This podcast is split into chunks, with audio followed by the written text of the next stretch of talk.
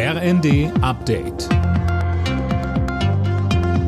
Stündlich neu. Auf den Punkt informiert. Ich bin Johannes Schmidt.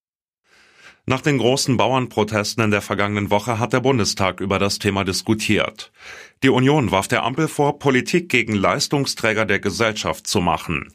Renate Künast von den Grünen wollte das nicht so stehen lassen. Sie sieht die Schuld für die Lage der Bauern bei der Union. Sie haben die Düngeverordnung verschleppt und verschlampt und am Ende standen wir kurz vor der Zahlung im Vertragsverletzungsverfahren. Sie haben zwei Legislaturperioden über Tierhaltungskennzeichnung geredet, nichts geschafft. Sie haben mit Stoiber den großen Entbürokratisierer in der EU gestellt. Und jetzt klagen Sie immer noch über Bürokratie. Hätten Sie doch was gemacht. Flugausfälle, unzählige Unfälle und absolute Rutschgefahr auf Bürgersteigen. Glatteis und Schnee haben weite Teile Deutschlands im Griff.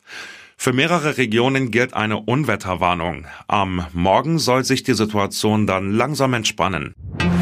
Nach langen Beratungen hat Landwirtschaftsminister Özdemir eine Ernährungsstrategie vorgestellt. Das Konzept soll dafür sorgen, dass sich die Menschen gesünder ernähren. Sönke Rölling, Özdemir betont, dass es dabei nicht um Verbote gehe. Naja, direkt nicht, aber grundsätzlich soll es schon weniger Zucker, Fett und Salz zum Beispiel in Fertigessen geben. Zu weniger Fleisch wird auch geraten. Dafür soll es mehr Bio- und regionale Lebensmittel geben. Und Kantinen zum Beispiel von Fabriken, Krankenhäusern oder Schulen sollen da eine Vorbildfunktion einnehmen, heißt es. Und Stichwort Schule. Alle Kinder und Jugendlichen sollen Zugang zu ausgewogenen Mahlzeiten haben, egal aus welchem Elternhaus sie kommen.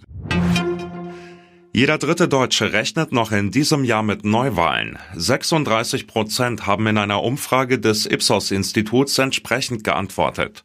43 Prozent der Befragten gehen davon aus, dass die Ampel weitermacht und erst regulär im Herbst nächsten Jahres wieder ein Bundestag gewählt wird.